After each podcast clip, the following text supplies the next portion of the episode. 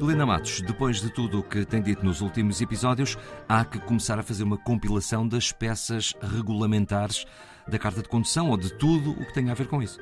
Pois, nós estávamos com aquele regulamento sobre a circulação de automóveis eh, de 1901.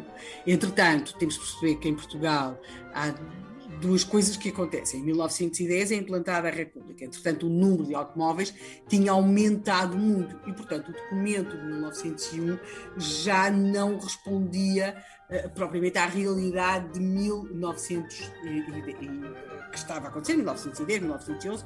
Nós vamos ter em 1911, uh, eh, vai ser aprovado um novo regulamento, que é considerado mais ou menos o esboço do Código da Estrada.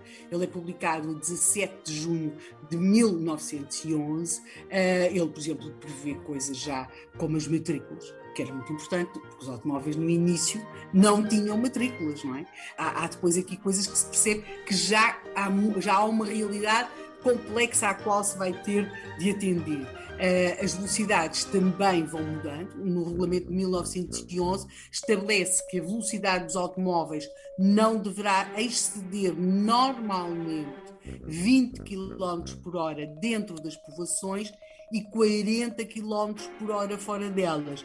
Em 1901 nós estávamos a trabalhar ali com 10 km. Começa a, a, os automóveis também já andavam mais depressa e a própria legislação te, uh, reflete essa alteração. Em relação à carta de condução propriamente dita, as coisas uh, vão se tornando um bocadinho mais complexas.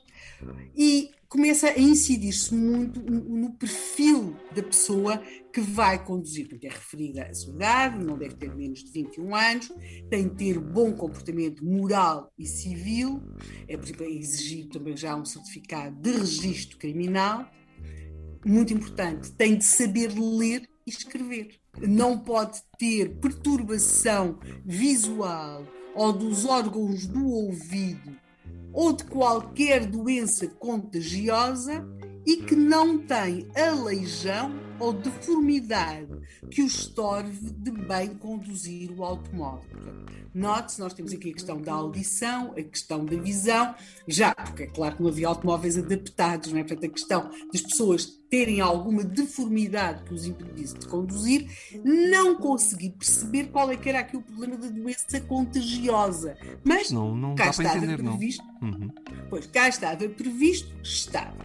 Mas, e agora, agora, eu, isto, isto é que eu acho extraordinário, e, e faz muita falta, que não, estou a citar, que não é dotado de um temperamento nervoso tal que não dê garantias de conservar sempre a necessária serenidade.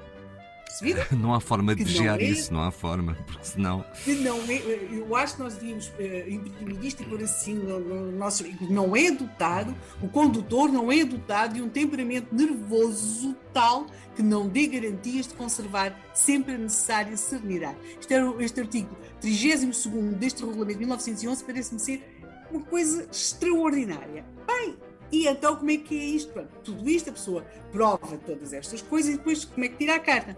Realmente ele vai, continua a ser examinado, uh, já pede, solicita o seu exame numa espécie de comissão, mas o mais interessante é que o candidato indicava com que automóvel ia comparecer no exame, portanto ele faz exame no seu próprio automóvel e chega ao local do exame conduzindo, provavelmente ele mesmo, porque se não houvesse mais ninguém para levar o automóvel, eh, quer dizer, não, não, como, como, o automóvel era o dele, não, não havia outro meio. Portanto, estávamos assim ali por 1911.